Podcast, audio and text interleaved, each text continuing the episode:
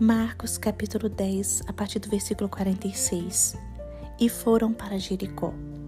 Quando Jesus saía de Jericó, juntamente com os discípulos e numerosa multidão, Bartimeu, um cego mendigo, filho de Timeu, estava sentado à beira do caminho e, ouvindo que era Jesus o Nazareno, começou a gritar: Jesus, filho de Davi, tenha compaixão de mim. E muitos o repreendiam para que se calasse. Mas ele gritava cada vez mais: Filho de Davi, tenha compaixão de mim. Jesus parou e disse: Chamem o cego. Chamaram então o cego, dizendo: Coragem, levante-se, porque ele está chamando você. Atirando a capa para o lado, o cego levantou-se de um salto e foi até onde estava Jesus, que lhe perguntou: O que você quer que eu lhe faça? O cego respondeu: Mestre, que eu possa ver de novo. Então Jesus lhe disse: Vá, você foi salvo porque teve fé e imediatamente passou a ver e foi seguindo Jesus estrada fora. Irmãos, a cura do cego Bartimeu nos mostra que para Jesus Cristo nada é impossível. Nós só precisamos ter fé, só precisamos crer no milagre. Tudo é possível ao que crê. Precisamos fazer como Bartimeu. Ele era cego, vivia uma vida à margem da sociedade, era desprezado e humilhado.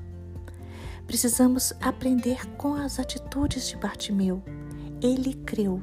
Ele creu que Jesus era poderoso e que poderia lhe conceder um milagre e mudar sua história.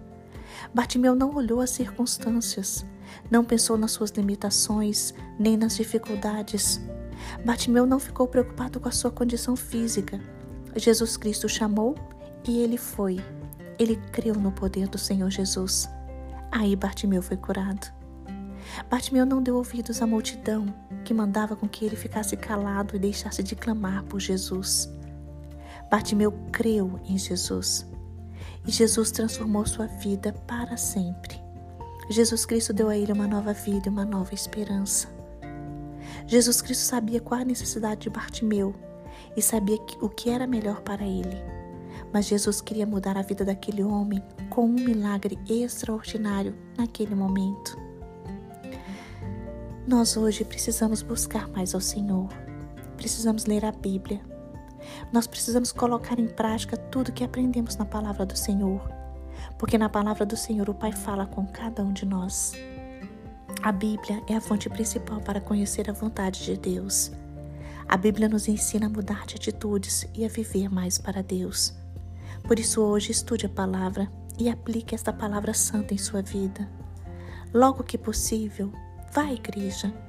Nós estamos vivendo momentos difíceis e não podemos ir ainda à igreja, mas logo que possível, vá à igreja.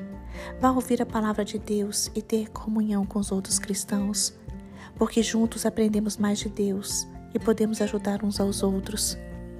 Enquanto isso, ore, busque o Senhor, converse com o Pai, aproxime-se de Deus e tire um tempo para aprender a ouvir a voz de Deus.